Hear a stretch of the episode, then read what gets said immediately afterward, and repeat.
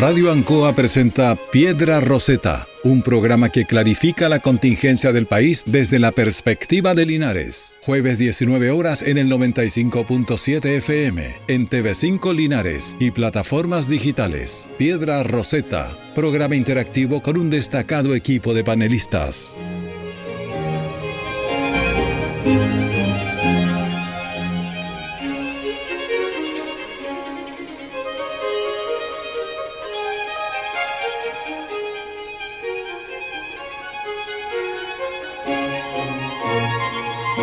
Muy buenas tardes y bienvenidos a un capítulo más de Piedra Roseta, aquí por las señales de Radio Ancoa y también por nuestras plataformas eh, en las redes sociales, YouTube y por supuesto en las retransmisiones a través de Canal 5 de Linares, de este necesario espacio de conversación, de debate, de análisis económico, político, fundamentalmente político, porque la política nos lleva siempre a hacernos tantas preguntas y, tratar de resolverla pero también de análisis cultural, económico, social y comunitario, porque también nos interesa lo que pasa en nuestra ciudad.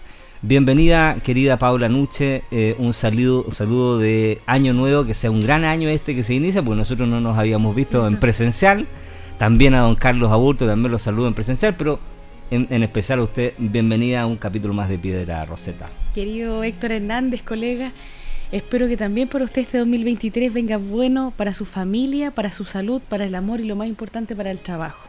Va a ser un año difícil para todos nosotros, pero hay que tratar de cuidarnos, no perder la esperanza y apretarnos un poquito el cinturón. Así es, desafortunadamente se nos viene, ya estamos con este año complejo y, y eso de apretarse el cinturón es importante porque también permite que uno se planifique y ahorre. Eh, aprovecho de decirle muy lindo sus lentes, eh, muy a la moda, como usted siempre, es el, el, el, comentario chic en este momento. Que tenemos que hacer. que tenemos que hacer. Bueno, la verdad es que eh, seguramente se nos va a incorporar. Ahí está nuestro querido amigo, mire, y en un panorama y en un paisaje con unos mostachés ah, muy espectaculares. Mi querido amigo Marcos Villagra, querido amigo, Saludo de, eh, mm, un, de, un, gran año este que se nos inicia para ustedes, familia. Cuéntenos en qué lugar de este país está usted en estos momentos. Hola Héctor, hola Paula, un cariñoso saludo a todos los auditores y auditoras de la radio Ancoa y a todos los que nos siguen también por el Canal 5 y por las redes. Ahora todavía me encuentro por acá por la región de los lagos, estoy ahora en la comuna de Purranque y también muy presto a, empezar el análisis político de, y tan movido de este inicio de año. En la sesión anterior pudimos conversar algo con Paula, pero necesitamos también la visión de don Héctor Hernández. Cariños. Gracias, gracias. Eh, bueno, y la visión en realidad de todo el panel de Piedra Roseta. Ya en el mes de febrero, bueno, estamos en esas conversaciones pero seguramente en días más se incorporará Rodrigo, Godoy, también eh, José Pepe Asbun y lo más probable que alguno otro de nuestros invitados que siempre tenemos en el programa. Programa que tengo el gusto de decir que eh, se escucha bastante. Eh, me han hecho comentarios en Longaví, en Yerbas Buenas, de, de, gente que uno de repente conoce, se interactúa de distintas maneras, que han comentado que el programa siempre les parece muy interesante y un necesario espacio de debates y de análisis. Pero bien, como decía Marco, eh, esta primera semana ya de estos primeros días, 10, 12 días del, año, nos han traído eh, lo que desencadenó esa bomba que nos tiró el presidente el último día, ¿cierto? Finalizando el año, y que ha escalado ya en una crisis que cada vez se ve más color de hormiga. ¿eh?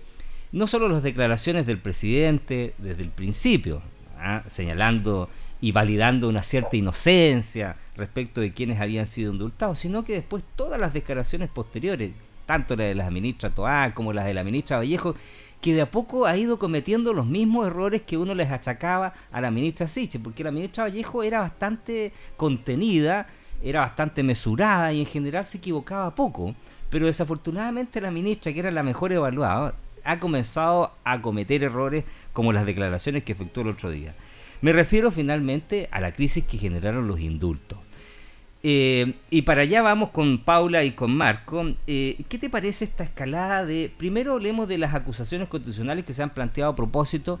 Me gustaría conocer tu visión jurídica como constitucionalista a propósito de eh, si hay argumentos jurídicos para interponer una acusación respecto al presidente de la República, por una parte, pero también la acusación respecto a la ministra Ríos, o ex ministra Ríos, y por otra parte, la posibilidad de que el indulto sea revocado hay ahí todo un análisis desde el punto de vista administrativo, si es que se puede o no se puede. Partamos con eso, querida Paula.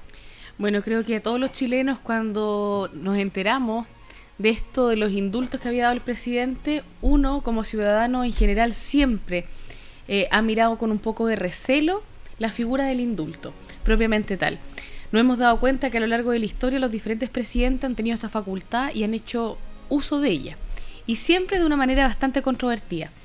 Claramente, eh, yo creo que fue desafortunada eh, la manera en cómo se generaron los indultos. Yo entiendo que hay compromisos de campaña, pero también a propósito que hoy día estamos viendo en una crisis institucional bastante severa y que a propósito de los esfuerzos constitucionales que se han hecho para poder ir aunando voluntades y generar un camino un poco más propicio hacia la estabilidad política, creo que fue un error tremendo del gobierno. Un error tremendo porque tampoco era algo, una necesidad que se palpe como lo que tiene que ver con la crisis migratoria o con la crisis de seguridad. Que si hubiera algún tipo de, de apoyo o de algún tipo de acción específica positiva, sería relevante. No sé por qué sonó eso, le pido disculpas a nuestra No hay problema, no hay problema. En cambio, eh, creo que claramente existe, y eso está claro, la posibilidad de poder revocar estos indultos y hay ciertas cosas que se establecen de manera clara y precisa para poder hacerlo. Desde mi punto de vista, claramente eh, una de las causales puede ser cuando existe algún tipo de, tipo de vicio de legalidad. Y aquí nos damos cuenta de que claramente, eh, desde el punto de vista del fondo, muchas veces tenemos una reiteración de delitos, tenemos también eh, delitos que son bastante violentos, y por otra parte, desde la forma, entendemos también que las desafortunadas declaraciones que dio la ministra Vallejo dejan entrever que tampoco se ejerció la facultad del presidente como debería ser propiamente tal, sino que a propósito de que no tenía toda la información a la vista. Y esto es complejo, porque aquí en ningún momento se habla de una delegación de funciones para poder realizar un indulto, sino que netamente de manera personal. Por lo tanto, mm. se incurriría en uno de estos vicios y claramente se podría revocar. Yo espero que se reconsidere la medida y he visto en distintos portales diversas opiniones de expertos que dicen que sería lo más sensato, sobre todo la señal que se le da a la ciudadanía en un momento en donde Carolina Toa había llegado con una fuerte impronta junto a la señora Uriarte y que desde, yo siento a ordenar un poco este bolso de gato. Mm. Eh, creo que la ex concertación, nueva mayoría, por decirlo de alguna manera, llegó a dar un poco de estructura a este desorden que, que existía en el gobierno y creo que hoy día estas malas decisiones están pasando la cuenta. Y desde el punto de vista desde la, de las acusaciones constitucionales, yo creo que claramente, eh, si bien uno puede pensar que la responsabilidad recae directamente en el presidente, creo que mucho hemos visto a partir de los ministros, tanto Isquiasiches como Jackson, ahora la ministra Río, la falta de prolijidad en sus decisiones. Y no tan solo en esto que desencadena las, eh, las, acusas, supuestas o las acusaciones constitucionales propiamente tal, sino que tiene que ver con un accionar y también con entender, yo creo que esto va a ser muy ilustrativo para los chilenos, la falta de expertise en las diversas áreas.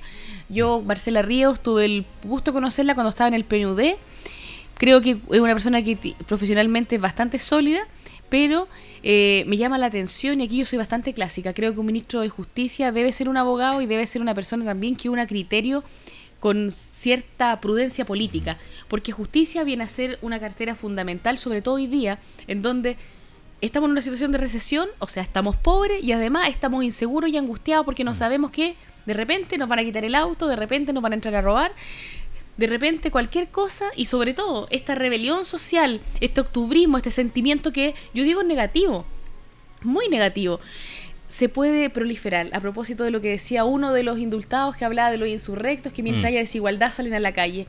Yo creo que los mandatados a preocuparse de la desigualdad son los que se eligieron democráticamente, no estos grupos violentos que solamente vienen a hacer desórdenes.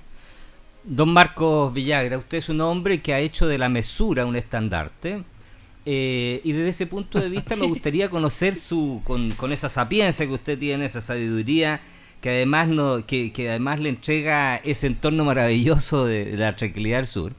Si la, eh, la decisión que toma el presidente, primero fue apresurada, segundo fue en consulta, tercero fue irresponsable y cuarto termina validando, y son consultas que quiero hacerte, termina validando lo que dijo hace unos días eh, Carlos Peña en, en el Mercurio, que señala lo que termina siendo este sector de la izquierda que gobierna hoy en día, encabezado por el presidente de la República, es validar la violencia y finalmente la delincuencia como bandera o argumento de acción política. Sobre todo después del discurso de este señor Castillo, eh, que finalmente llama, o en el fondo, de la, una cierta legitimidad al accionar violento delincuencial, justificándolo por las exclusiones sociales y las luchas sociales. No sé qué le parece a usted, don Marco. Agradezco la, la, indicación de la mesura, ¿eh? muy interesante. Mira, eh, lo dije la semana pasada, eh, yo nunca he sido partidario de indultos ni de amnistías. Creo que como medidas tanto jurídicas como políticas son bastante discutibles tanto desde, su génesis hasta su ejecución. Pero si tú a eso le sumas desprolijidades, más que eso, chambonadas, mm. si tú además de eso eh, tienes dudas respecto de cómo opera la institucionalidad, no estamos hablando de que los decretos o los indultos sea básicamente en una oficina oscura donde existe un solo funcionario y llega la autoridad a pedirle un indulto, le entrega una nómina y esa nómina se la lleva con los decretos. Como que eso fuera, eh, o lo que han expuesto los medios de comunicación social. Lo que tenemos son unidades jurídicas, institucionalidad, que trata el tema de indultos. Son temas sumamente complejos desde el punto de vista de la gestión institucional del Ministerio de Justicia. Entonces, más que desprolijidades, aquí hay una alerta muy compleja respecto de cómo está manejando la institucionalidad, cómo operó esa institucionalidad y si efectivamente se pusieron las alertas rojas que corresponden y que hoy día han salido a la luz pública a través de los medios de comunicación social. A mí me parece que este cuadro, más que preocupante, resulta revelador de la forma como se toman muchas de las políticas públicas y no solamente por parte del Ejecutivo, no hemos visto ningún tipo de mesura, tampoco por el Congreso Nacional, no hemos visto mesura por parte de otros organismos y recién yo creo que hoy día el Poder Judicial, en la voz de la vocera de la Corte Suprema, puso una nota. Y que es decir, tengamos prudencia, veamos cómo se van desenvolviendo este, este tema y además porque estamos en tierra hoy día que es muy difícil de explorar.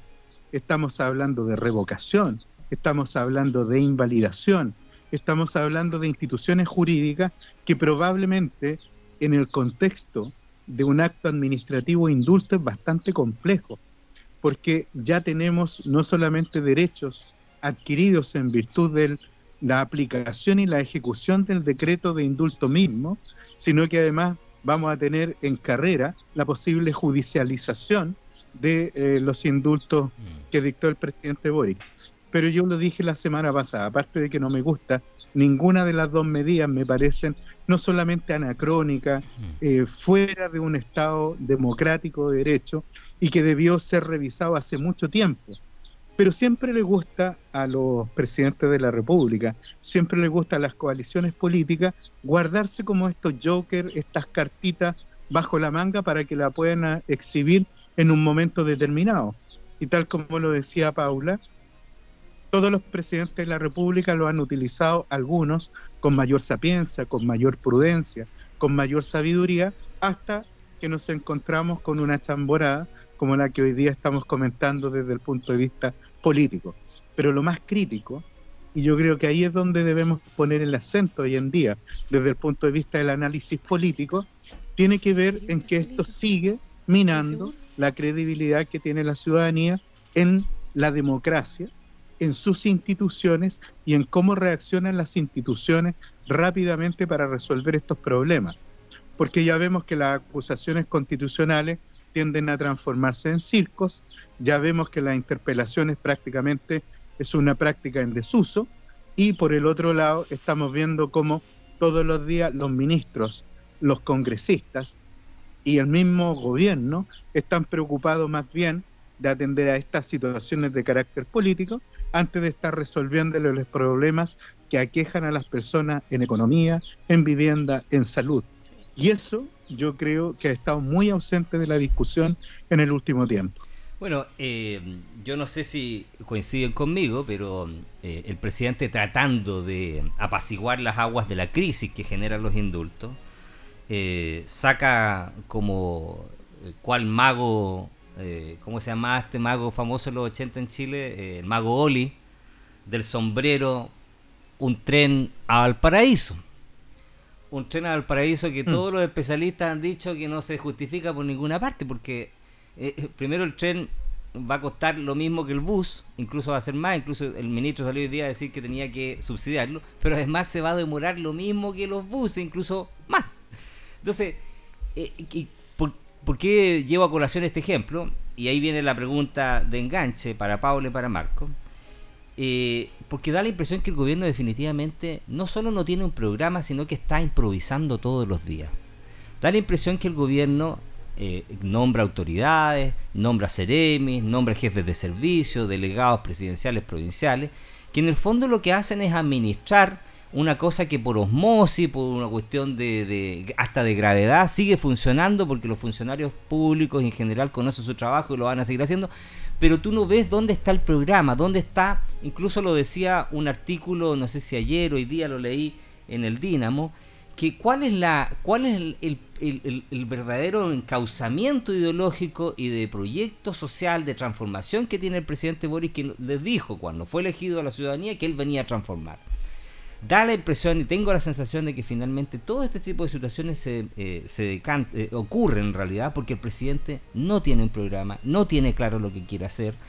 Y eso te lleva también a, constatar un hecho que yo creo que a esta altura es fehaciente. Y es que el presidente nunca se planteó en realidad llegar a ser presidente de la República. Si esto fue una cuestión, recordarás tú, Marco, cómo fue la campaña entre Jadwe y Boric.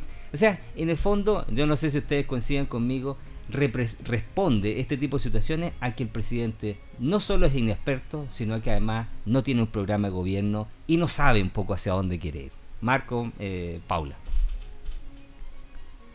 Yo siento que claramente no hay una hoja de ruta y además, como mencioné, es un hecho que no solamente viene a ser una falta, viene a ser algo totalmente gravísimo que vulnera tanto la forma como el fondo de lo que es la figura que eh, trae consigo el indulto por razones de justicia, por razones de que existen vicios de legalidad en la forma en cómo se ejerció, yo creo que claramente el presidente de la República debería revocar estos indultos. Además, no le hace ningún daño a los chilenos, al contrario, genera una percepción de seguridad y que, como él bien dice, uno se puede equivocar, pero el error también se puede enmendar. Y creo que la señal que tiene que dar a los chilenos hoy día es de estar preocupado de la gran mayoría de los chilenos que son personas trabajadoras, que son personas que no tienen problemas de justicia, que son personas que a pesar de toda la adversidad son capaces de salir adelante y que han sido capaces de sopesar todas las catástrofes naturales y problemas sociales que hemos vivido en todo este tiempo. Y no estar protegiendo a un grupo de personas porque tenga simpatía ideológica o porque en algún momento se lo encontró en la calle manifestando como insurrecto, porque lamentablemente hoy día eh, se olvida que una democracia institucionalizada tiene los canales para participar y para tomar decisiones. Si no nos gustan, pucha, ya tuvimos una posibilidad, lamentablemente los chilenos dijeron que rechazaron esa constitución política de la República que muchas veces traía ciertos tintes de algunas de las cosas que hoy día escuchamos que siguen siendo luchas sociales. Ahora tenemos una segunda instancia con una hoja de ruta más marcada en el tema constitucional, pero claramente después vamos a seguir decidiendo si es que queremos o no queremos. Pero creo, creo que claramente la reflexión tiene que ser también repensar la figura del indulto, porque claramente es una medida no que tan solo no tiene popularidad, sino que en, desde mi punto de vista yo siento que quita y atenta contra la autonomía que tienen que tener los poderes del Estado mm. y también contra la certeza jurídica y más aún contra la justicia. Creo que el presidente de la República, esta atribución está de más. Yo soy de la idea de que la discrecionalidad tiene que limitarse lo máximo posible para que un político pueda cumplir una buena función. Y claramente aquí es, una atribución que yo diría que es como súper poderosa, eh, en donde es mucho más allá de lo que debería ser. Entonces yo creo que en el futuro igual hay que repensar si es que realmente la figura del indulto en estos tiempos, porque no porque una institución exista, tiene que existir siempre, si es que va acorde en nuestros tiempos, sobre todo hoy día, que el sistema de justicia ha cambiado mucho. Ya no es el sistema inquisitivo ni tampoco es el sistema donde todo era privado, ahora las cosas son públicas, son orales, cada día más transparentes, se ha ido avanzando en distintas ramas del derecho, ahora se viene todo lo que va a ser la modernización de los instrumentos penales de nuestro país, por lo tanto, tengo la certeza de que los indultos hay que repensarlo y quizá limitarlos más aún o reglarlos en su forma, para que no pase lo que, lo que pasó ahora, que es lamentable. Marco, eh, hay un camino, una línea trazada clara, eh, no la hay. Eh, el socialismo democrático, como dijo el diputado Soto del PPD, eh, está a puertas de ingresar potentemente al gobierno. ¿Qué te parece? Mira, hay un, hay un viejo dicho en política y tiene que ver con que los programas son una, una muy buena una muy buena forma de pensar el país, pero en el momento de la administración las decisiones tienen que ser más prácticas y tienen que ser muy concretas en función de los escenarios que se van abriendo. Por lo tanto, eh, si existe programa, si existe eh, fines, objetivos, planes que están escritos. Ahora, la pregunta que yo creo que uno se tiene que hacer es la, real, la capacidad que va a tener el gobierno en la actualidad, con suministros, con todos el aparataje de la administración pública, pero fundamentalmente en el corazón del comité político, si van a tener la capacidad de llevar adelante un programa que no hay que ser, digamos, eh, muy, muy ilustrado para entender que este es un programa que no fue desarrollado por una muy buena parte de quienes están acompañando hoy día al gobierno que lo que se le denomina el socialismo democrático y que eh, su participación en el programa eh, fue al inicio bastante tangencial, solamente con algunos de los personajes que se fueron incorporando paulatinamente y ya en la segunda vuelta casi con un programa que tendió a refundir o a tomar algunos temas, pero en la centralidad sigue siendo un programa elaborado por lo que eran las fuerzas del Frente Amplio. Por lo tanto, yo creo que aquí tenemos la típica situación donde tenemos un programa y tenemos además una realidad hoy día que ha cambiado. Y estamos hablando de un gobierno que tiene 10 meses. Entonces es una situación que hay que planteársela muy seriamente. Y tal como dijo la ministra Analía Uriarte, eh, es el gobierno está en un momento complejo. Y reconocerlo puede ser la forma de generar un aumento en, la capacidad de tomar buenas decisiones. Pero no, no, no quiero olvidar una cosa a propósito de lo que decía Paula. Yo creo que la figura del indulto no tiene nada que hacer en un Estado democrático de derecho.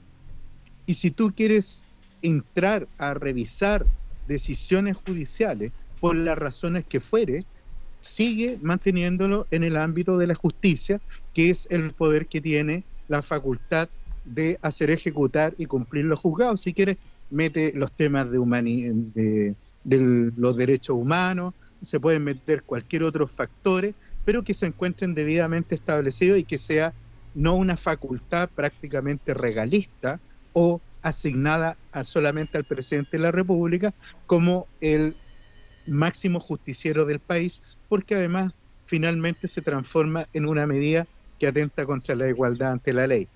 Y respecto del tren, todos sabemos que a veces lanzar estos proyectos pueden ser eh, finalmente un salvavidas de plomo, porque no solamente no desvías la discusión, sino que la terminas agravando, porque es muy evidente que lanzar este proyecto en este minuto, donde se necesita máxima gestión política y donde quizá el tren a Valparaíso no era la solución. A mí me interesaba mucho más escuchar los paquetes económicos, escuchar una bajada más regional en cada una de las 16 regiones en que se divide el país para decir en obras concretas, en hechos concretos, en actos concretos, cómo vamos a enfrentar el año 2023, que es lo que le termina interesando a la población y no necesariamente cómo te va a trasladar desde Santiago hasta Valparaíso. Claro. Mira, y déjame enlazarlo, eh, eso mismo del tren también, con eh, una información que acaba de salir hoy, ahora, hace minutos en, en, EMOL, que se refiere a robos de, de containers desde los barcos que están a la gira en, en los puertos de Valparaíso como casi como esto, eh, no sé si ustedes se recordarán, en los puertos de San Antonio, Talcahuano, Valparaíso existen lo que se llaman los gatos, que son estos, estas personas que se suben arriba de los camiones cuando van cargados de, pescado y los sacan y se los roban y los van tirando a otro, a otro camión, que es una práctica que lleva muchos años en esa zona, que es delincuencia pura y dura, pero ahora se están robando los containers desde los barcos mismos, imagínate. Y lo enlazo con eh, la elección del nuevo fiscal nacional. Me gustaría que conversáramos un poquito respecto de eso, porque yo no sé si pudieron ver, yo eh, me di el, trabajo, pero la verdad que creo que fue un análisis correcto eh, y, provechoso de ver el debate de la elección del ministro, del fiscal nacional y observar que, cuál era el diagnóstico que hacía el fiscal nacional. Y el fiscal nacional ha sido un diagnóstico que no es muy distinto al que hemos hecho aquí en el programa muchas veces, a propósito de los problemas que tiene la fiscalía, pero además eh, las modificaciones que hay que hacer y cómo también tienen que coordinarse con las policías, eh, las instituciones de, gobierno, el Congreso a través de leyes nuevas y la ciudadanía en general. Pero creo yo que eh, además este fiscal tiene una gracia que es una mirada que viene fresca, nueva, como litigante que creo yo va a permitir airear un poco este sistema e incorporar esta visión actualizada de lo que está pasando hoy y no lo que está pasando detrás de un escritorio con estadísticas que además el Ministerio Público, eh, se ha dicho de paso, eh, ni siquiera son confiables y concretas. Paula, ¿qué te parece el nombramiento de la, del nuevo fiscal nacional? Creo que sin lugar a duda es un hombre que genera mucho más generó mucho más consenso, no tan solo desde su elección, sino que también porque viene a mostrar un poco eh, cambiar la figura desde una persona que si bien tiene experiencia en el Ministerio Público, pues estuvo un tiempo ahí, también mayoritariamente estuvo desde el otro lado. Es como cuando uno habla en un tribunal cuando uno estaba al otro lado del mesón o cuando uno en una institución está al otro lado del mesón. Eso habla también de poder ir viendo cuáles son las problemáticas, la manera en cómo opera el sistema y cómo esos vicios que en un momento yo pude eh, darme cuenta y como litigante sortear con gracia, hoy día estando en un cargo administrativo puedo ser capaz de subsanar, porque ejercí el derecho penal en un como litigante conocí eh, bien el teje-maneje de cómo se tramitan ese tipo de causa eh, aquí en Chile. Me gusta, le deseo lo mejor. Estuvo cuestionado porque supuestamente tenía cercanía, porque tuvo un estudio jurídico con mm. ciertos personeros de Renovación Nacional, de Chile Vamos, pero yo creo que aquí hay que ser bastante cuidadoso y entender que una cosa es el trabajo y otra cosa es la vida. Yo creo que no se puede estar juzgando a nadie por las personas con que ha trabajado cuando no hayan sido cosas que son ilícitas, sino que son cosas profesionales. Y por otro lado, desde el punto de vista de su formación profesional, eh, me parece adecuada. Eh, es lo mismo que me pasa cuando una persona ha representado a ciertos clientes, como lo que pasa con el médico, cuando mm. pasa con el dentista, uno no puede juzgar, porque hasta nosotros, eh, dentro de lo mismo que significa la misma legislación, así como también otras profesiones, tenemos el secreto profesional, entre otras cosas. Por lo tanto, podemos ejercernos con tranquilidad nuestra profesión, que muchas veces buscar la justicia, pero también dar una defensa adecuada. Así que yo por lo menos me siento tranquila con el nombramiento de Ángel Valencia y le deseo lo mejor. Creo que viene una ardua tarea y además fue demasiado extenso el periodo en que él no estuvo. Recuerdo también cómo sonaba eh, una abogada de apellido Mayra. Sí, claro. Erika Mayra. Erika Mayra eh, que era feminista. Era, sí, y yo creo que esto, eh, más que definirse mm. eh, específicamente como con unismo mm. o con una especie de identidad específica de un mm. tema, yo creo que lo importante es hacer acciones conducentes a propósito de lo que uno dice, porque para mí eso es la convicción, porque muchas veces lo que se proclaman o se dicen el que mucho el que mucho, muchas personas hablan que son una cosa, pero en, en el actual es otra. Y yo creo que en este tipo de instituciones tener estas perspectivas que son como tan sesgadas no hace bien. Una cosa es la perspectiva de género, que es algo que hay que tener, que hay que valorar, entender que nos estamos desarrollando de manera a la par con el varón y que ojalá se vaya equiparando más la cancha, pero otra cosa es empezar con esta ideología que yo digo que es diferente a la política de género, que es una ideología que me encuentro que es un poco negativa para el desarrollo de una sociedad sana, sobre todo hoy día que hemos avanzado harto, pero nos queda que avanzar. Marco, eh, 44 votos, eh, 4 rechazos y 6 abstenciones. Esa fue la votación que sacó el fiscal nacional, nuevo fiscal nacional, Ángel Valencia. Eh, un abogado que, como lo decía mm, Paula, eh, de reconocida experticia y bagaje en el ejercicio de la profesión, pero además eh, con pergaminos académicos muy interesantes. Un abogado que ha podido participar en la mm, en capacitaciones e incluso en asesorías a distintos países, México, eh, ha estado en Estados Unidos.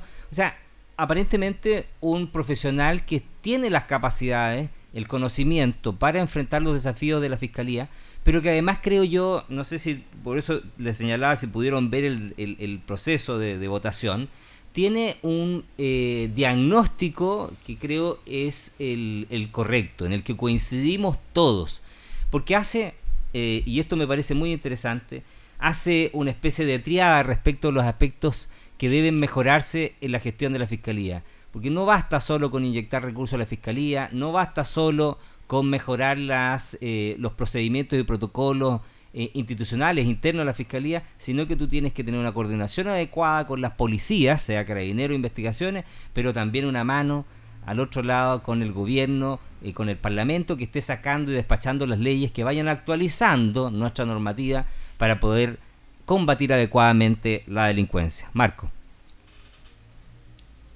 Sí, em, creo que Ángel Valencia es un abogado también por conocer. Em, no, su relevancia ha sido básicamente como abogado litigante. Creo que tiene, como tú bien decías, los pergaminos, pero sabemos que los pergaminos, si no se ejecutan correctamente, pueden ser también un problema al final del día. Ya vimos como reputados personajes que han tenido doctorados han caído estrepitosamente cuando le han entregado funciones complejas a mm. nivel político, a nivel económico, y basta ver eh, lo que significó eh, el periodo de Abbott en la Fiscalía, eh, en el Ministerio Público. Y no solamente eso, y, y, por qué te digo que es una persona por conocer y hay que darle también el beneficio de la duda.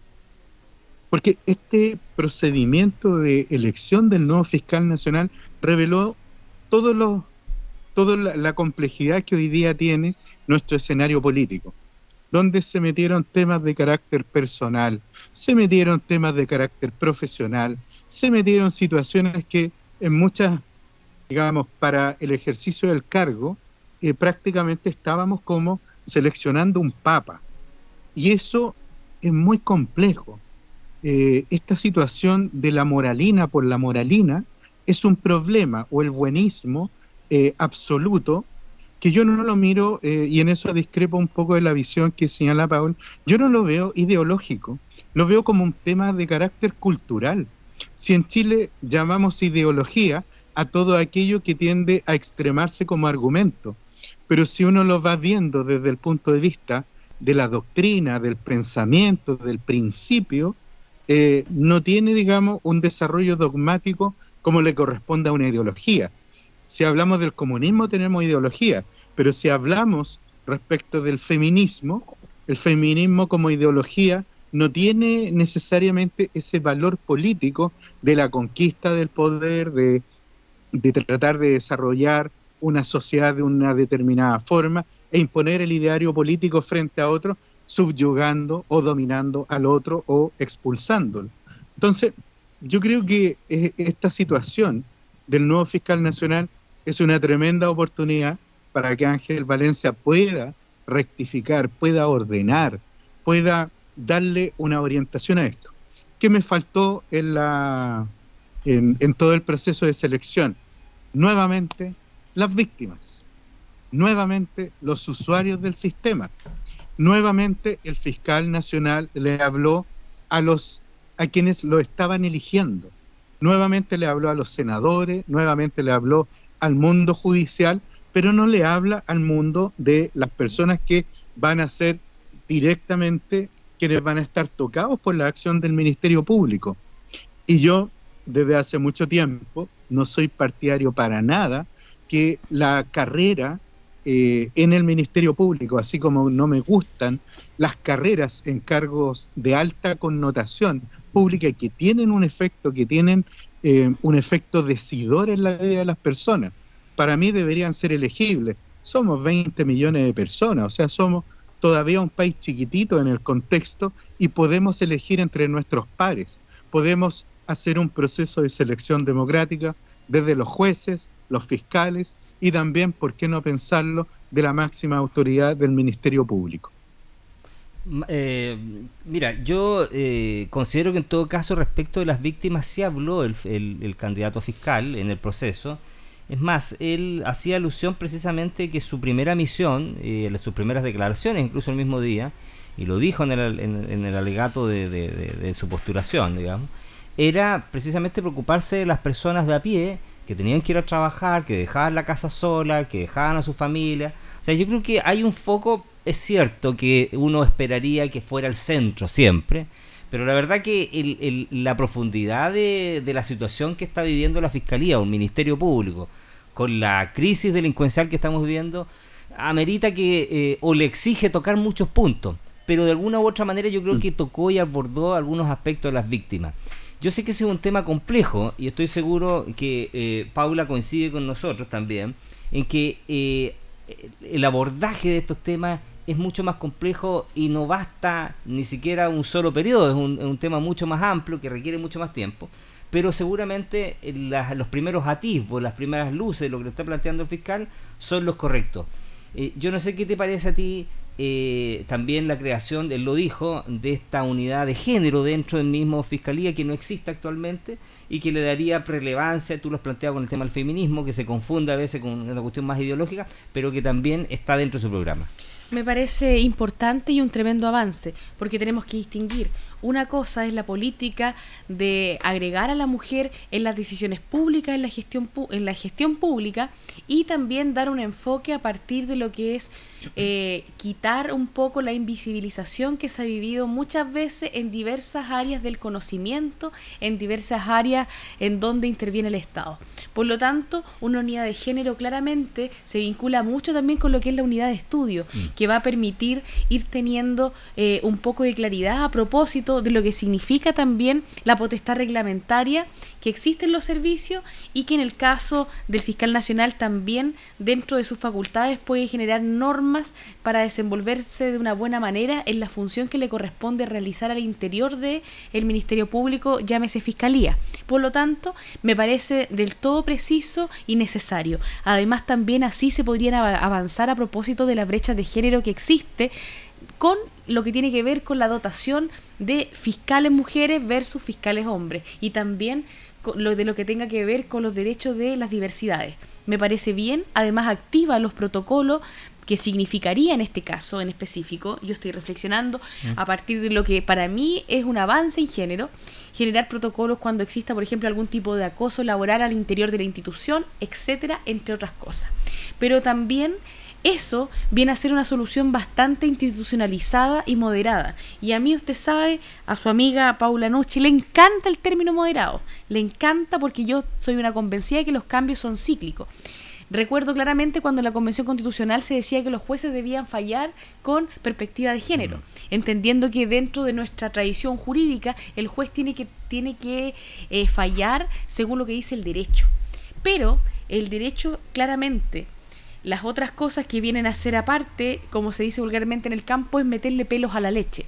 Pero es muy distinto a que las instituciones públicas, a que las instituciones donde tiene un racional eh, o sea, no tan solo el procedimiento, sino que la investigación tiene que ir ligada con el debido proceso, tengan una visión desde su, desde, desde, su institucionalización, desde su estructura orgánica, desde la, manera en que cómo eh, se refiere a la carrera funcionaria, tener un enfoque de género para equiparar la cancha y evitar las diferencias entre hombres, mujeres y diversidades. Fantástico.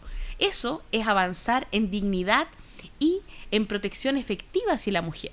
Pero muy distinto, eso para que la gente no se confunda, es lo que nos proponían en la Convención Constitucional de estar generando ciertos criterios, en donde yo recuerdo claramente que hasta la jueza Atala, mm. que fue una persona que tuvo un caso bastante emblemático, en donde ella fue, podríamos decir, como como un símbolo de la justicia chilena a propósito de lo que es tener una diversidad sexual, en este caso de ser lesbiana y de verse encontrada en un en un juicio determinado a partir de la custodia de, de sus niñitas por tener una pareja del mismo sexo, hasta ella misma alzó la voz y dijo, a ver, estos son mezclar peras con manzanas.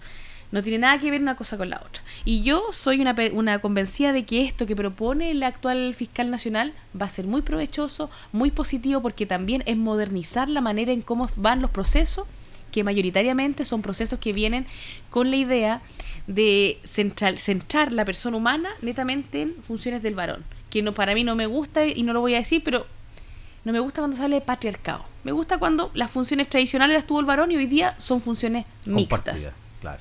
Marco, eh, además de este aspecto, y ya para, ir cerrando un poco lo que fue la elección del, fiscal nacional, digamos, también planteó algo que era de los temas más polémicos, los más, los más eh, evidentes, que era la llamada silla musical que eh, tú bien conoces que se refiere a que los fiscales regionales duran un periodo de tiempo, terminan su periodo de, su titularidad y pueden postular porque se había dado una práctica dentro del ministerio nuevamente a un cargo en otra región y podían quedar en otra región y así se iban cambiando de región en región, en región en región generando una práctica que de alguna u otra manera eh, eh, demuestra ciertos vicios institucionales que son reclamados por la ciudadanía, pero también por la misma institucionalidad, eh, en cuanto a, lo que es la persecución y la relevancia que tienen los fiscales regionales en ciertas regiones en las que la eh, actividad delincuencial, los índices de delincuencia son mayores.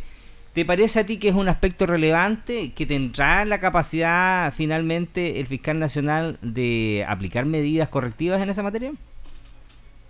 Qué cosa tan difícil en las culturas institucionales. ¿eh? Eh, esta práctica que tú señalas, esta, eh, es, esto está enquistado en el Ministerio Público y no solamente a nivel de las fiscalías regionales. Y eso a mí me llama poderosamente la atención, porque antes de que existan incentivos para mejorar la institucionalidad, lo que tú estás viendo es que una determinada institución termina siendo presa de determinados grupos de personas que saben moverse al interior de, eh, digamos, por lo que se llaman los tentáculos del poder, ya sea al interior del Ministerio Público, ya sea al interior de lo que es la política nacional. Y así hemos visto, y, que algunos lo exhiben, si eso es lo más interesante, eh, tenemos políticos que han pasado por todos los cargos, habido y por haber, y hayan sido buenos superintendentes, estiman que pueden ser buenos diputados. Si son diputados, entienden que son buenos senadores. Y si son buenos senadores, ¿por qué no? Aspirar a la presidencia de la República.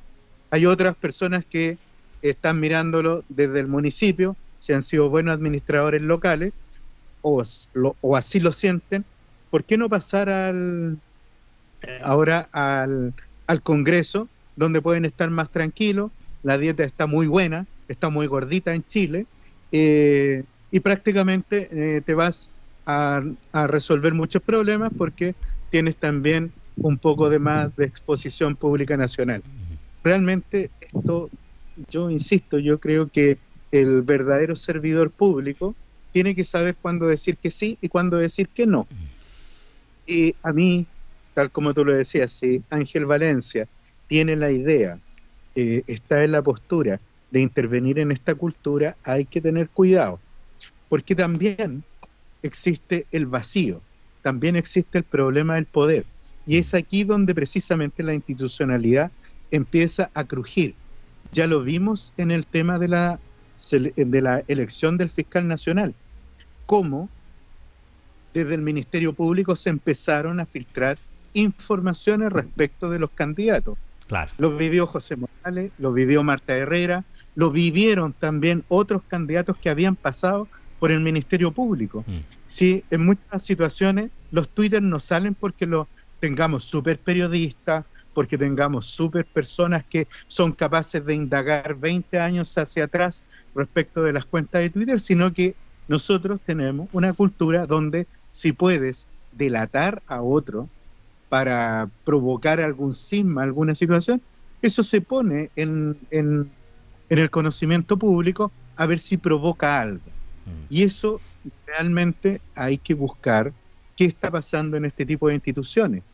Porque eh, a mí lo que me preocupa es que la sensación, esta es una opinión que yo lo he escuchado de muchas personas que se vinculan permanentemente con el mundo, tanto del Ministerio Público como del mundo judicial, que siempre ven mucha opacidad, ven mucha oscuridad en estas situaciones. Y un elemento que debería ser muy transparente, muy abierto para la ciudadanía, finalmente termina siendo secuestrado por unos pocos para fines que son de carácter estrictamente personal.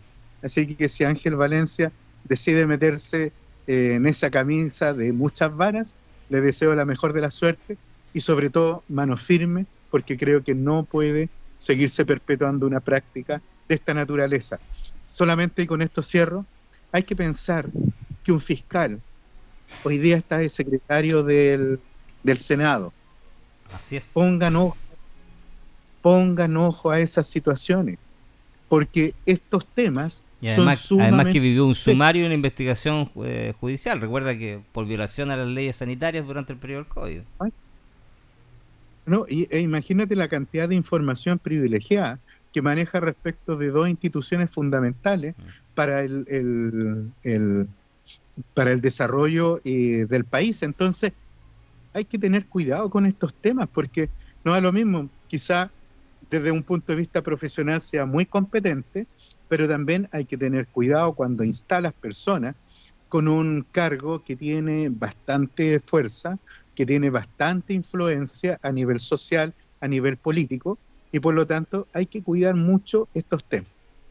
Así es. Bueno, eh, por el bien del futuro del país, eh, yo solo les voy a dar un par de estadísticas. Chile hoy es el tercer exportador de droga, cocaína, drogas sintéticas eh, a Europa. Eh, lo que es algo impensado hace tre- 20, 25, 30 años atrás, eso era una locura pensar que Chile podía estar en esa circunstancia. Hoy somos el tercer proveedor de droga de Europa. Eh, esa crisis eh, que es gravísima porque cuando entra el, el narcotráfico a los países eh, es fácil y rápido que empiece a colarse las institucionalidades de las policías, de los tribunales y, de la sociedad en general. Y, eso bueno ya sabemos lo que puede pasar. Tenemos el ejemplo de Colombia con todo lo que fue los años 80 y 90 el narcotráfico cómo destruyó esa sociedad. Y tenemos el ejemplo actual de México literalmente prácticamente un estado fallido que no controla estados completos por lo que eh, ojalá este fiscal eh, sea el inicio del fin de esa situación tan tan compleja que estamos viviendo en nuestro país. Colega, To- dígame. Intervenir solamente que también, si bien la tarea del, fiscal es fundamental, también eh, la reflexión a propósito de lo que es la música, de lo que son las modas y lo que es la televisión. Esto de enaltecer ciertas figuras y de normalizar conductas erráticas me parece bastante preocupante. El creer que el consumo de marihuana es algo positivo, normalizarlo, me parece preocupante. Eh, el otro día yo veía eh, ahora uno ve bastantes personas consumiendo marihuana en la vía pública como si fuera cigarrillo y que dentro de la libertad, si ellos creen que está bien, yo no voy a juzgar a nadie, pero me llama la atención que con niños chicos en la mano. Entonces van normalizando situaciones, porque después con qué moral tú le vas a decir a un niño no que la marihuana hace mal o que el cigarro hace mal y entendiendo que muchas veces de esas, dro de esas drogas que muchas veces son calificadas por más sutiles, después vienen desencadenando en consumo de drogas duras. Pero yo llamo a la reflexión y digo que en definitiva ningún tipo de sustancia que provoque un poco la privación de sentir o de vivir la vida es positiva. Yo tengo 32 años y nunca he consumido ningún tipo de droga. Cuando fui candidata a diputada me hice el examen de sangre, de orina, perdón, de sangre y pelo. eh, porque en un momento yo tenía ciertas propuestas que tenían que ver con el para evitar el tema del narcotráfico. Eh, pero va más allá de ser más, como digo, más papista que el Papa. Mm. Es que realmente es un gasto de plata, es un atentado contra la salud y también es una vulneración a propósito de lo que es la libertad para que los jóvenes y los adolescentes se puedan desenvolver de una manera clara. Si tú eres una persona adulta, 40 años lo quieres hacer, perfecto. Pero el tema es que cómo estoy sembrando yo para que las generaciones futuras y niños normalicen una situación que para mí no es positiva. No es positiva desde el punto de vista del cambio de prioridades, teniendo en consideración que estamos en una sociedad en donde claramente hay que revalorizar lo que son la familia, los valores del esfuerzo, de la perseverancia, de salir adelante, versus el estar enalteciendo tanto la música como la televisión, formas en donde el más vivo, el que tiene eh, que hace algún acto ilícito y que de esa manera gana dinero fácil, es una persona, un dios. Yo el otro día veía una entrevista que le hacían a Marcia Neque. Yo puedo encontrar que canta bien, pero de ahí a enaltecer su modo de vida, en donde mostraron una, una, una revista con libros y le preguntan, ah, no sabía que te gusta leer. No, a mí no me gustan esas weas. Yo no, no, no ando leyendo esas tonteras. Tontera y calificando con algo negativo. Entonces yo creo que realmente estamos medio perdidos con estas figuras que tratan de mostrarle a la juventud porque claramente no es ningún aporte más allá de lo ridículo y patético que puede parecer. Eh, de manera personal, uno puede tener una opinión distinta, pero para mí son personajes patéticos que en ningún momento van a terminar de buena forma y al contrario, en vez de ayudar a enaltecer nuestra sociedad, la perjudican con esos actos que son bastante indeseables y detestables. Yo no sé si coincides con eso, Marco. Alguna vez en algún programa, sobre todo los del principio de, Piedra Roseta, hablábamos de la ascendencia moral que deben tener los líderes políticos y sociales. Y planteábamos el caso, yo lo planteé en su minuto, el caso paradigmático, cierto, clásico de Winston Churchill durante la Segunda Guerra Mundial, cuando desdice al pueblo inglés y finalmente le abre al mundo libre. Yo no les puedo asegurar el éxito de la guerra, solo les puedo ofrecer sangre, sudor y lágrimas refiriéndose a que las cosas se logran con mucho sacrificio, siendo consciente de los problemas y evidentemente buscando una solución eh, ética. Yo no sé si coincides con eso, Marco, respecto a la importancia que tienen también eh, las figuras del punto políticas eh, sociales desde el punto de vista moral. ¿Qué tan relevante es esa ética y esa moral que deben tener estos líderes? extraordinario tema. Em, yo creo que en la, en la política y así como en el conjunto de la sociedad, nosotros hacemos un programa de análisis político porque nos gusta el tema de, de, lo que ocurre en el país, cómo la política puede cambiar la vida de las personas y podemos contribuir al bien común, digamos, apoyando, atacando, criticando, desglosando, deshuesando.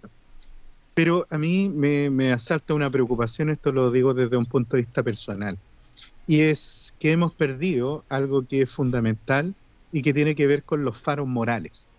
Eh, los faros morales no solamente que tienen que ver en la política, sino que a nivel social, a nivel cultural, a nivel religioso, a nivel ético. Antes tú tenías la posibilidad, por lo menos, eh, como digo, una visión muy personal, tú decías, en el mundo sindical, nosotros teníamos figuras en el mundo sindical que eran sumamente poderosos desde el punto de vista del discurso, del servicio social. Clotario Bles, Manuel Busto, también tuvimos Arturo Martínez, etcétera, etcétera, etcétera.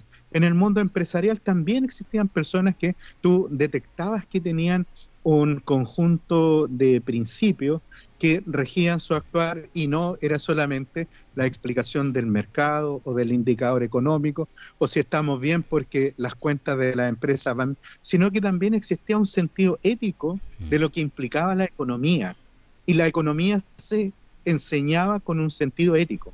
¿Para qué decirlo de la iglesia evangélica y católica? Con líderes claramente identificables que eh, establecían y podían eh, señalar claramente cuando frente a una problemática mm. había que tener una visión de una determinada visión religiosa. Parámetros éticos, claro. Y los parámetros, claro. Y todo eso hoy en día tú lo ves como bastante lejano. Si ni siquiera el Tedeum mm. te da, te da para, para hacer algo como muy, muy poderoso. Mm. La pregunta es, ¿quién es el arzobispo de Santiago? Quién es eh, el gran obispo de la, de la iglesia que hoy día está representando al mundo de la iglesia evangélica. ¿Quién, está diciéndonos desde el mundo empresarial? ¿Quién nos está diciendo desde el mundo sindical? Y bueno, y si nos vamos a la política, eh, eh, entramos en una zona mucho más peligrosa desde el punto de vista moral, porque lo que nosotros estamos viendo es que la violencia se ha instalado, eh, lo vemos en los medios de comunicación social, no solamente en los temas que señalaba Paula, a mí me preocupa la apología de la violencia en los medios de comunicación mm. social. he estado viendo a veces noticias y las confundo con películas que se han estrenado o si tú ves, por ejemplo, los portonazos, o cómo se identifican los delincuentes de los portonazos, está como la película de Rápido y Furioso. Claro. Entonces, la pregunta que tú te eh, haces, la brújula moral o estos faros morales, ¿qué, ¿qué es lo que ha pasado con nuestra sociedad? Que hemos perdido esta capacidad de determinar. Muchos recordaban a don Patricio Elwin precisamente como una persona que siempre ponía por delante los temas de la ética, de los principios. Yo asumo que Patricio Elwin se debe haber equivocado muy, en muchas cosas en su vida, mm. pero cuando tenía que enfrentar estos temas, siempre hablaba desde el punto de vista de los principios y de cómo esos principios debían regir y debían ser rectores en la vida y darle una cierta continuidad y darle una coherencia política y valórica. En cambio, hoy día cuando nos vestimos con distintos trajes, vamos los distintos sombreros y hoy día eres de un sector político, después te cambiaste al otro, después por una conveniencia terminaste pactando con el otro. Eh, yo no sé si eh, a quienes estamos en política nos suena bien difícil. Eh, ya me imagino que ocurre con el ciudadano de a pie. ¿Cuáles son la definición de con quién está hablando o que le va a entregar el voto para creerle y confiar en él. Si finalmente el voto en Chile termina siendo más que un acto de convicción, es un acto de fe. Y cuando el que está llevando adelante esta, esta misión no tiene estos principios muy claros, eh, la verdad es que mejor hay que cerrar el país por fuera, como en más de alguna ocasión lo hemos dicho. Claro. Eh, mira, una última reflexión antes de ir al, a la necesaria pausa y volver con los demás temas. Eh, evidentemente no es un problema solo de Chile. El mundo entero está viviendo esto. Viste lo que pasó en Brasil hace unos días, viste lo que pasó con Donald Trump en, Estados Unidos y en general hay que decir lo que pasa en España, que es el país de Europa que más conocemos, una serie de leyes que son literalmente draconianas. Pero yo creo que además eh, de ese análisis que, en el que coincido que hace Paula y que hace Marco, yo creo que además eh, los peligros no solo del nihilismo ¿ah? Al, que que la sociedad se ven enfrentadas a propósito de esta carencia absoluta de principios, valores, cánones y de referentes culturales y morales, como bien tú lo, dices, es que eh, en, esta, en estos momentos de crisis, de opacidad o de de, satisfacción inmediata, de nihilismo finalmente, eh, los que triunfan son los populismos y las soluciones rápidas y fáciles. Y ahí tú tienes cómo finalmente pueden entrar caudillos que te ofrecen soluciones mágicas eh, y que pueden venir de ambos lados. ¿ah? Da lo mismo el sector que vengan, pero que incluso en algún minuto te hablan desde, son candidatos a la República desde el extranjero sin empezar un día aquí en el mm. país, o bien te ofrecen soluciones mágicas o bien son de los, ultras de todos los sectores. Entonces, finalmente, los peligros de tener sociedades sin este piso de, de, mínima ética y moralidad es enfrentar, abrir la caja de Pandora a que nos entreguemos a cualquiera de estos tipos de, de, grandes desafíos que tiene la sociedad. Hago este análisis, nos vamos a la necesaria pausa y al regreso ya estábamos con el resto del programa y el resto de los temas. Don quédese con nosotros. Quédese con nosotros, doña Paula y ustedes los oyentes de Radio Ancoa.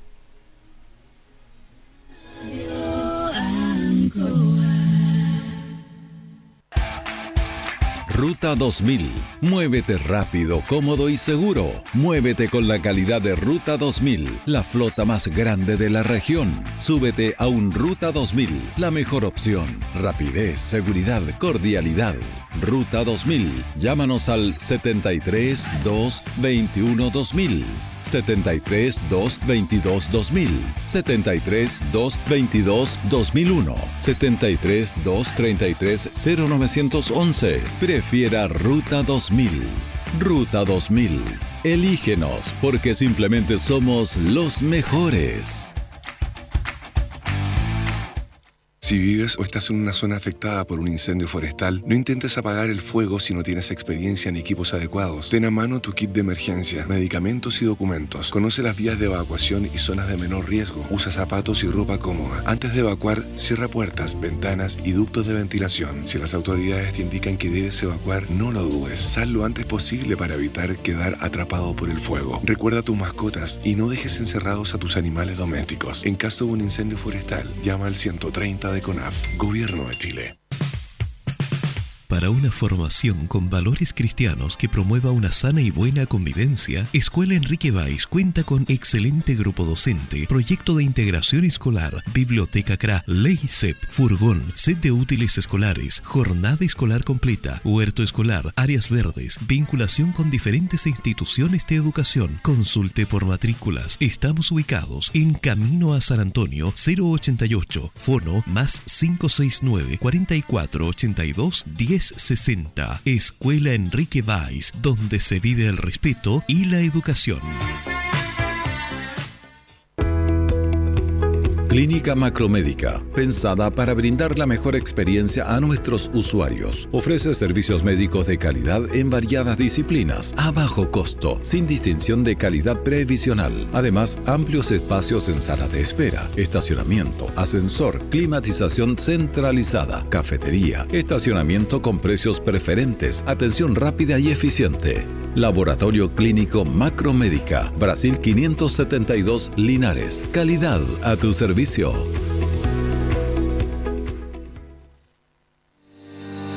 Si eres egresado o egresada de un establecimiento técnico profesional, participas en actividades destinadas al bienestar de tu comunidad, eres estudiante destacado de tu curso o tienes alguna condición de discapacidad, postula a alguna de las vías especiales de ingreso que ofrece la UTALCA, única universidad pública de la región del Maule y acreditada por seis años. Universidad de Talca, campus en Linares, Curicó, Talca, Colchagua y Santiago. Infórmate en www.utalca.cl y evoluciona sin límites. Hola, soy Camila Muñoz. Vivo en el campo hace muy pocos años, pero aprendí la lección respecto de los incendios. Sé que debo estar comunicada con mis vecinos, conocer los números de emergencia y mantener limpia y despejada mi parcela. Mientras los brigadistas combaten al fuego, nosotros prevenimos. El combate al fuego es una causa común. Juntos contra el fuego. Síguenos y búscanos con el hashtag Alto Incendios.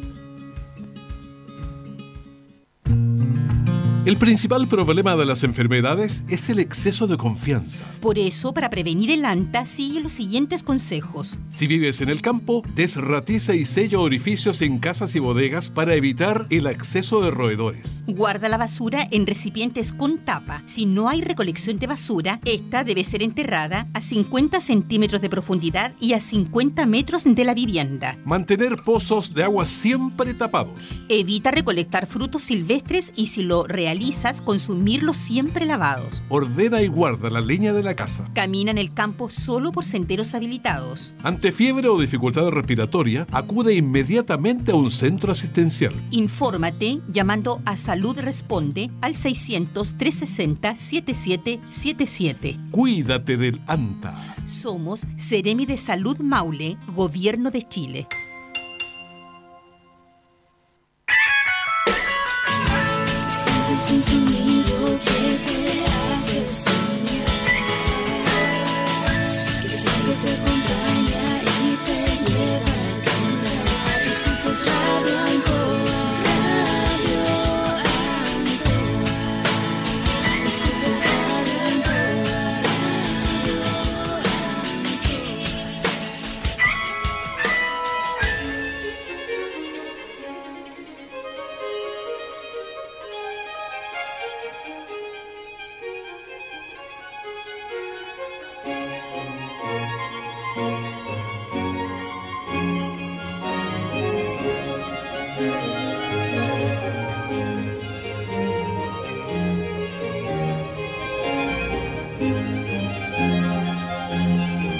Y don Marco se nos cambió de escenario, nos, nos, privó de ese mm, eh, hermoso cantar de los, no sé si eran zorzales, trailers que estaban ahí cantando, eh, y además con, esa, con ese eh, hermoso escenario de fondo.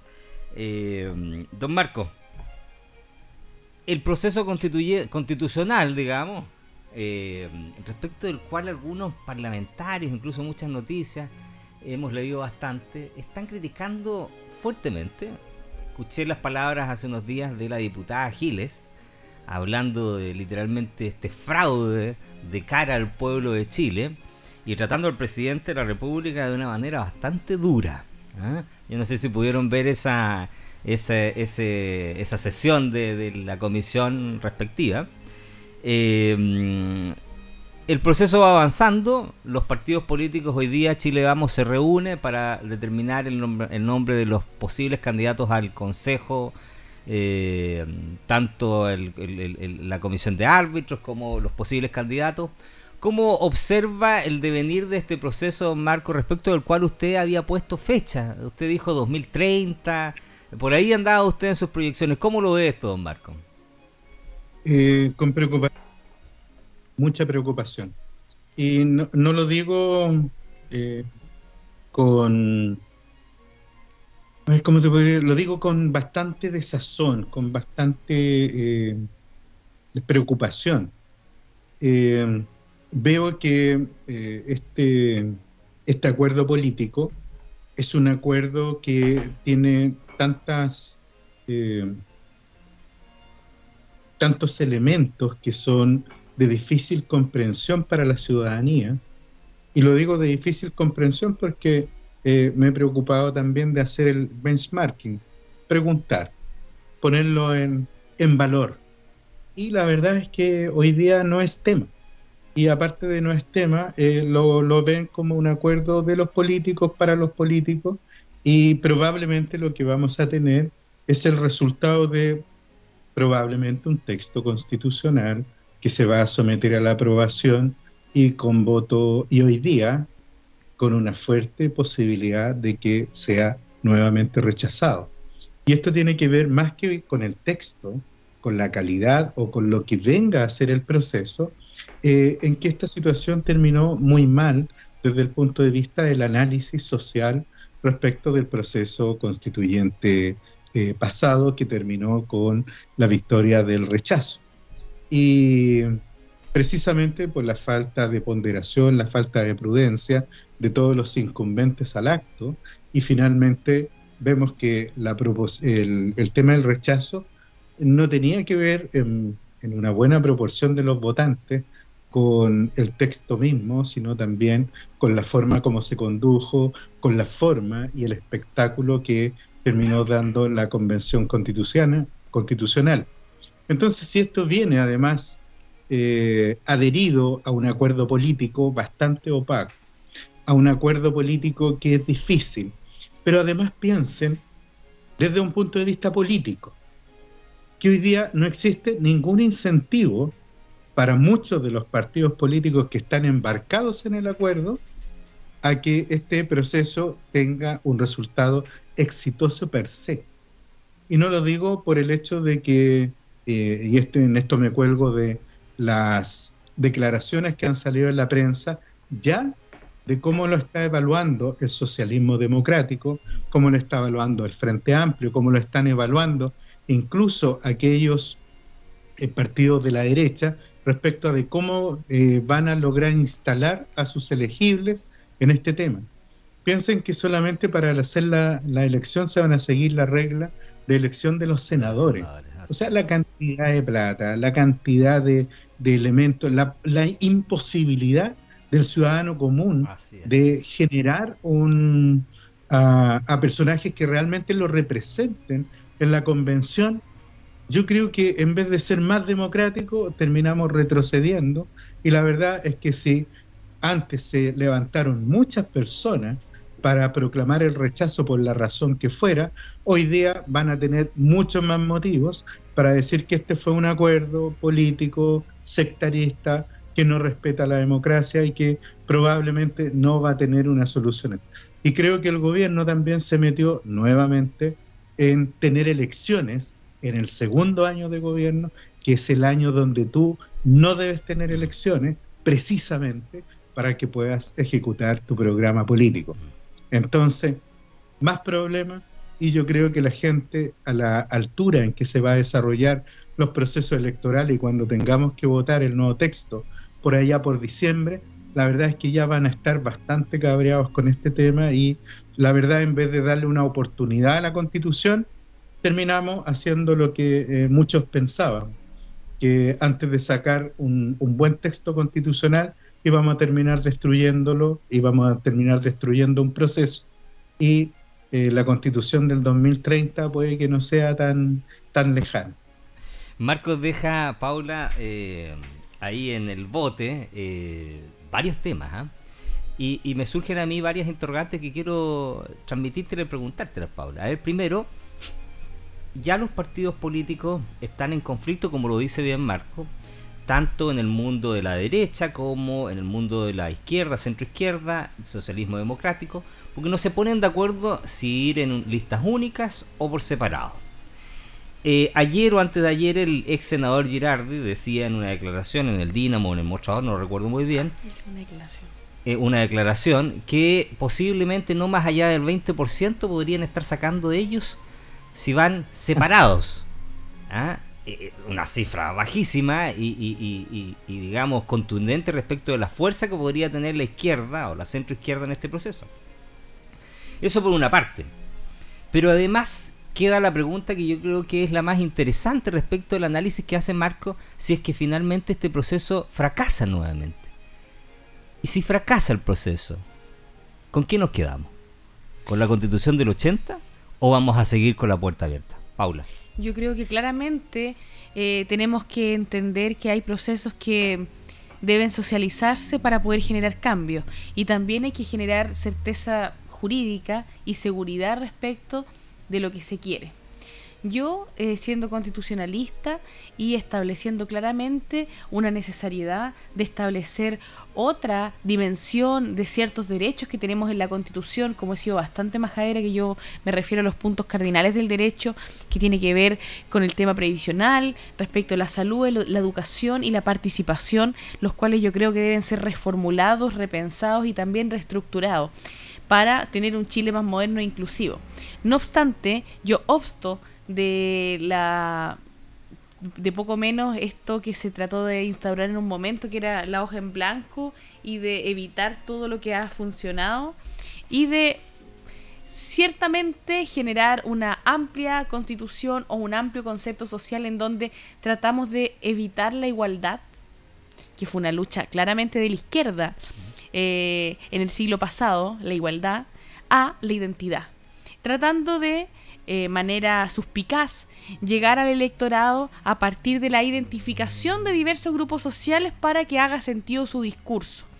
Y de esa manera se les olvidó que más allá de la igualdad, hoy día tratan de separarnos y generar una cierta política esta- estamentaria, por decirlo de alguna manera, mujeres, hombres, jóvenes, niños, adolescentes, adultos mayores, la mujer, eh, también dife- diferencias de clase y por otra parte establecer netamente lo que significa los migrantes, los pueblos originarios y así ir diferenciando, entendiendo que lo importante siempre ha sido la igualdad ante la ley y entender el concepto de persona que abarca todo esto y en donde la sociedad en su conjunto, porque yo no te tengo que respetar más por ser mujer, hombre, niño o, adulto mayor y tampoco hay una priorización de que la mujer vale más que un adulto mayor o que la protección superior del Estado está en el niño, porque eso en, el, en la propuesta constitucional y en el debate se trata de ir separando eh, para dar identidad y visibilizar. Yo creo que la visibilización es, es práctica y objetiva cuando se hace del punto de vista con una doble dimensión. Primero, la dimensión social de la ejecución de cómo yo me refiero a ti en un comportamiento social determinado y eso le da eficacia a la norma jurídica que después queda plasmada en una ley. Con eso estamos listos y avanzamos. Hay una necesariedad, como lo que pasó, por ejemplo, con las diferentes formas de cómo se legislaba en el último tiempo, que se decía que eh, se legislaba para la galucha o que se generaba una especie de legislación express. Mataban un bebé, una persona en estado de ebriedad, se veía la necesidad de aumentar las penas. Había una violación dentro del seno familiar o una vulneración de derecho a un niño, otra ley. Va, le pegan con un palo a un perro, todos nos, todos nos quedamos conmocionados y creemos que es un hecho terrible, nace la ley, Ley Cholito. Cholito. Primero, se genera en la sociedad, yo creo que esa, esa forma de legislar tiene un algo positivo, que va recogiendo lo que la ciudadanía siente y va tomando un valor social que mayoritariamente es sentido por el, por el cuerpo social. Y, por otra parte, lo hace ley y trata de dar cumplimiento y una concientización. Pero lo que no me gusta de esa forma es esta generación tan rápida que muchas veces es poco rigurosa. Pero respecto del tema constitucional, yo creo que tienen que zanjarse específicamente los puntos que te he manifestado, que para mí son los puntos cardinales, y ya un poco el debate constitucional siempre puede ser una constante reflexión, pero ya no con los plazos y con el financiamiento y con el ímpetu de estar poco menos con la con el puño en el pecho de que tenemos que avanzar en algo que si no avanza y no fluye es porque algo también es que para los chilenos hay otras necesidades que van más allá de este establecimiento del marco general, sino que también una realidad de la necesidad de una ley ahora ya, de una implementación de una política pública ahora ya, de un financiamiento un programa ahora ya, más que repensar esta sociedad, porque la constitución actual mal llamada del 80, si nos vamos a analizar eh, su cuerpo, y eso yo creo que la gente lo entienda, esta mal llamada constitución del 80, porque además de ser reformulada en democracia, en una multiplicidad de normas y de veces, y en materias que son bastante importantes, también tiene parte de la historia constitucional de constituciones anteriores. O sea, la constitución del 80 no es algo que nació, pa, nuevo, del 80. Ha recogido también la historia de dos constituciones anteriores importantes en nuestro país y que las lleva a la práctica. Y eso hace que lo que es del 80 sea bastante mínimo. Y hay que cambiarlo claramente como la salud. No, y de hecho la- el, el mal llamado, O sea- efectivamente yo soy de los que utiliza la expresión Constitución de 2005, pero efectivamente no es, no, es- no lo es. Pero eh, Marco, te doy al tiro la palabra, pero quiero que me respondas la pregunta. La pregunta, eh, algo no- me, me esboza a Paula, pero finalmente, ¿qué pasa si el país rechaza, como dice Marco, eh, en, este hipo- en esta hipótesis de que el país rechace nuevamente este contubernio, o lo que el nombre que quieran darle a este acuerdo, si es que es considerado ilegítimo? ¿Nos mantenemos con la constitución del 2005 o debemos continuar en un proceso ad eternum hasta que tengamos constitución? Marco. Mira, eh, las personas, eh, cuando nacemos, se nos entrega un certificado de nacimiento y posteriormente nos podemos teñir el pelo, podemos mejorarnos, hasta podemos hacernos cirugía estética y podemos vernos hasta mejores. Y quizás los que nacimos menos favorecidos por eh, la madre naturaleza, hasta podemos parecernos, no sé, a algún actor. Pero sigo siendo el Marco Viagra del año que nació el 23 de diciembre, sigo siendo hijo de las mismas personas, aunque posteriormente tenga modificaciones. Se modifica algo que existe desde el año 80. Yo creo que eh, solamente es para una aclaración, porque me parece que tratar de construir la constitución del año 2005 es faltar a la rigurosidad que se deben tener en estos temas.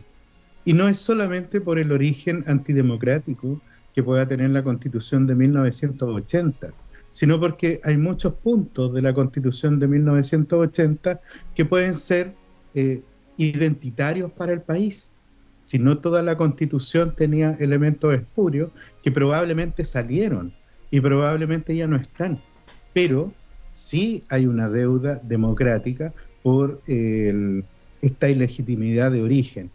Entonces, me parece que hay que tener un poquitito de, de- de tranquilidad en esa situación y no creo, digamos, que le estemos faltando el respeto al texto constitucional si seguimos diciendo que es del año 1980, que es su realidad, ese es su certificado de nacimiento y, y decirlo de otra manera es solamente tratar de esconder bajo la alfombra este tema. Me, me- eh, suena a, a- a un eufemismo eh, que, que termina siendo insano para la discusión. Segundo, yo creo que si fracasa eh, y termina siendo rechazado el proceso, yo creo que es el punto final para lo que significa la- el proceso constituyente en Chile para los efectos de tener una nueva constitución, por lo menos en este ciclo político, y el texto que se encuentra actualmente en vigor, quienes somos respetuosos del derecho sabemos que sigue siendo la norma fundamental, la ley suprema, nos guste con los bordes que tiene, con los orígenes que tiene, pero en este caso, si el pueblo, si la nación, si la ciudadanía sanciona concreta y correctamente eh, una opción de que no le gusta un nuevo texto constitucional que se va a dar de la forma como se está proponiendo y se debe mantener la constitución de 1980, eso es lo que el país se merece como regla, como ley suprema para seguir regiendo los destinos del país. Si a mí me interesaría y lo importante sería que, tal como lo señalé, que el gobierno durante este segundo año sea por el efecto propio de estos acuerdos políticos, vamos a tener que nuevamente invitar a la ciudadanía a que esté debatiendo dos o tres elecciones, entendiendo si se logra entender qué es lo que se va a elegir y después qué es lo que se va a votar. Pero yo creo que si fracasa, si hay un rechazo, es el momento de ponerle un punto definitivo y pensar en una constitución para el 2030. Bueno, en eso coincide, eh, mantiene la línea de argumen- de argumentación don Marco que sus eh, proyecciones son 2030. Mira, yo soy un poquito más optimista, creo que no es un- ni un proceso espurio ni, ni, ni, ni- ni menos eh, necesariamente mm, nefasto. La política tiene tiempos también, tiene formas y a los políticos los elegimos para que nos den soluciones. La solución en este momento fue la que nos han entregado. La ciudadanía tendrá que observar finalmente si ese modelo de constitución es el que se acerca más al timing del momento, al tiempo, a la, a la sensación de este momento. Eh, y por supuesto, eh, con los bordes que se han ido estableciendo, yo coincido que eh, efectivamente puede sonar poco democrático a veces algunas de estas situaciones, pero la política funciona de distintas maneras en momentos de crisis y Chile está viviendo una crisis. A- a- quizás posiblemente la democracia representativa abierta completamente en el momento en que estamos viviendo Chile hoy eh, no, no dio el ancho, porque la tuvimos en su minuto y la ciudadanía nos dijo esa forma no, no cumple con las expectativas.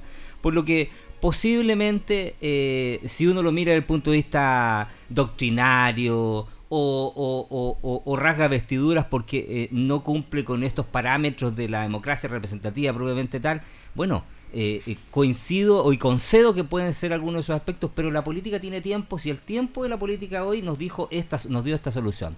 La ciudadanía tendrá que evaluarlo con las instituciones que seguramente, eh, con, que los bordes ya lo dicen, la ciudadanía va a estar en general bastante de acuerdo y tendrá que ver ese ese ese ese estucado fino, ¿ah? esa esa terminación fina cómo esos otros aspectos más polémicos se van resolviendo. Pero creo yo que hay que darle un tiempo, hay que darle el beneficio de inventario a este proceso que todavía, que recién está partiendo y que creo yo nos entregará un, un, un, un, texto fundamental que creo yo va a estar más cercano a la que la ciudadanía siente y piensa ahora. Ahora, si esto es rechazado, yo igual que Marco creo que se cierra la puerta, eh, se valida finalmente la constitución del 2005, eh, por mucho que no le guste esa expresión a don Marco, eh, pero se valida desde el punto de vista, ya está validada jurídica La constitución de todos los chilenos. está validada hace mucho tiempo en, nuestro, en nuestro ordenamiento jurídico, pero finalmente se cierra. Y, tan- y tal como lo dice Marco, posiblemente vendrán otras generaciones, vendrán otros hombres y mujeres en otro tiempo que observen si es que es justo mantenerla en 30, 40, 50 años más, si es que este proceso fracasa. Y para cerrar, porque nos quedan breves minutos, yo no puedo dejar de mencionar, eh, si bien también lo mencionaron en el programa pasado, pero sigue siendo noticia, lo que las últimas estadísticas económicas, eh, la evidente crisis económica que está viviendo el país, veía hoy día un par de videos de algunas playas de nuestro país que mostraban las imágenes el año pasado, perdón, no, hace 2018, 2017, incluso el 2021, fíjate, algunas imágenes, en- con pandemia incluso, que estaban eh, bastante abarrotadas de públicos veraneantes versus lo que mostraban hoy día, que eran videos de este fin de semana, estaban vacías. ¿Qué nos decía ese, ese youtuber, digamos? Eh, que la crisis económica efectivamente llegó y se está sintiendo. Hoy, según las estadísticas, los únicos dos países de la región que no van a crecer son Chile y Haití. Eh, y con la inflación acumulada del país que estamos superando los 12, eh, el 12%, digamos, de alzas consecutivas de la inflación, eh, y la situación en que está enfrentado el país, yo creo que desafortunadamente es un cóctel bastante peligroso y agresivo. Marco, ¿el gobierno tiene un programa económico que pueda resolver de alguna manera y paliar esta crisis económica? Con preocupación creo que en- veo al ministro Marcel haciendo, eh, tratando de ordenar un plan económico eh, con proyecciones que son bastante complejas. Yo creo que la realidad económica también está diciendo algo. O sea, si se ha visto un problema en el crecimiento en Chile, es porque lo que tiene que decrecer es el consumo. Y el consumo termina pegándole definitivamente a la oferta. Pero lo más preocupante es lo que tiene que ver con el mercado laboral.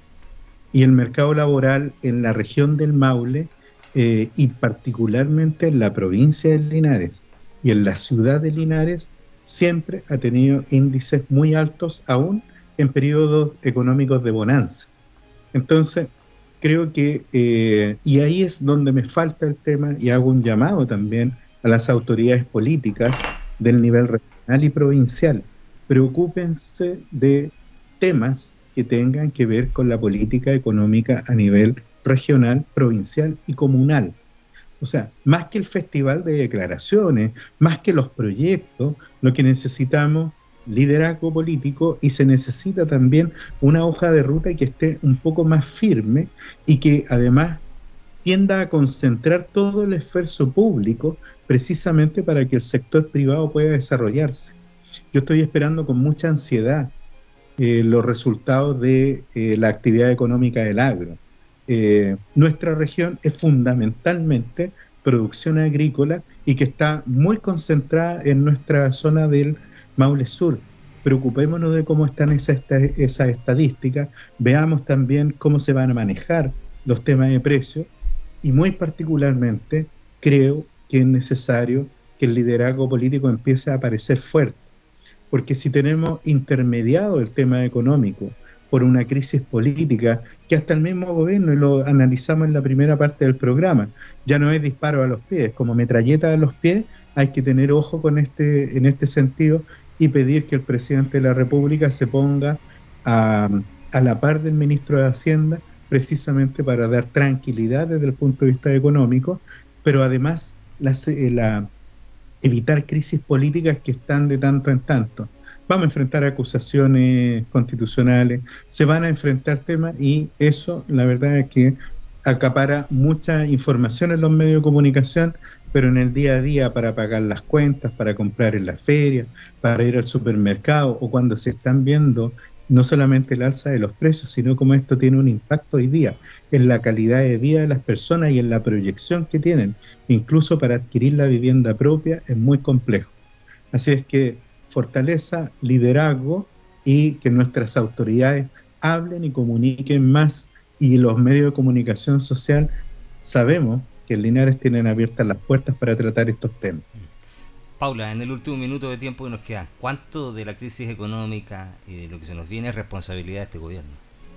Yo creo que claramente hay un factor que es internacional que no podemos desconocer y cuando uno sale y cruza la frontera eh, a cualquier país latinoamericano se da cuenta que hay una verdadera inflación de los precios y de la de crisis. El tema es cómo cada país lo va manejando y yo siento que Chile eh, también ha tomado decisiones que no han sido las más óptimas y a propósito más específico, recordaremos cuando hace un tiempo tuvimos el paro de los camioneros y no hubo capaz de generar una respuesta inmediata.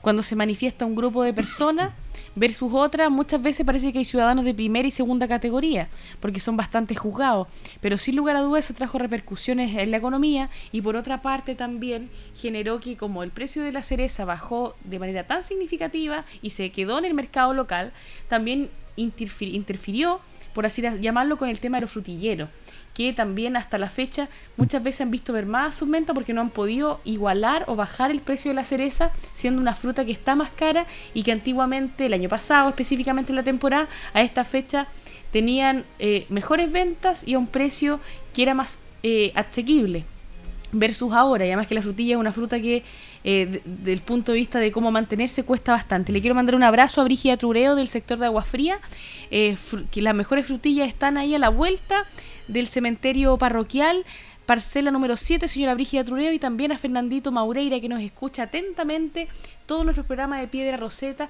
y también específicamente a todas las personas que nos escuchan en el Hospital Base Linares, específicamente al Banco de Sangre y a la Casa del Donante.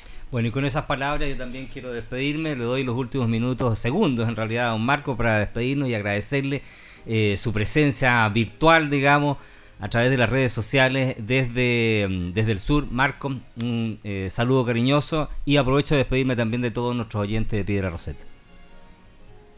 Un abrazo, eh, Héctor, un abrazo, Paulita, y a Carlos, a toda la gente del Radio Ancoa y Canal 5. Y ya la próxima semana estaremos en estudio precisamente para seguir debatiendo en Piedra Roseta. Me sumo a los saludos, muy pertinente para el Hospital de Linares, y un abrazo. Así es. Y con esas palabras, querida Paula, muy buenas tardes. Hasta la próxima ocasión aquí en Piedra Roseta. Muy buenas tardes. 95.7. Radio Ancoa presentó Piedra Roseta, análisis de la actualidad y la importancia de conocer el nuevo orden. Informarse es vital.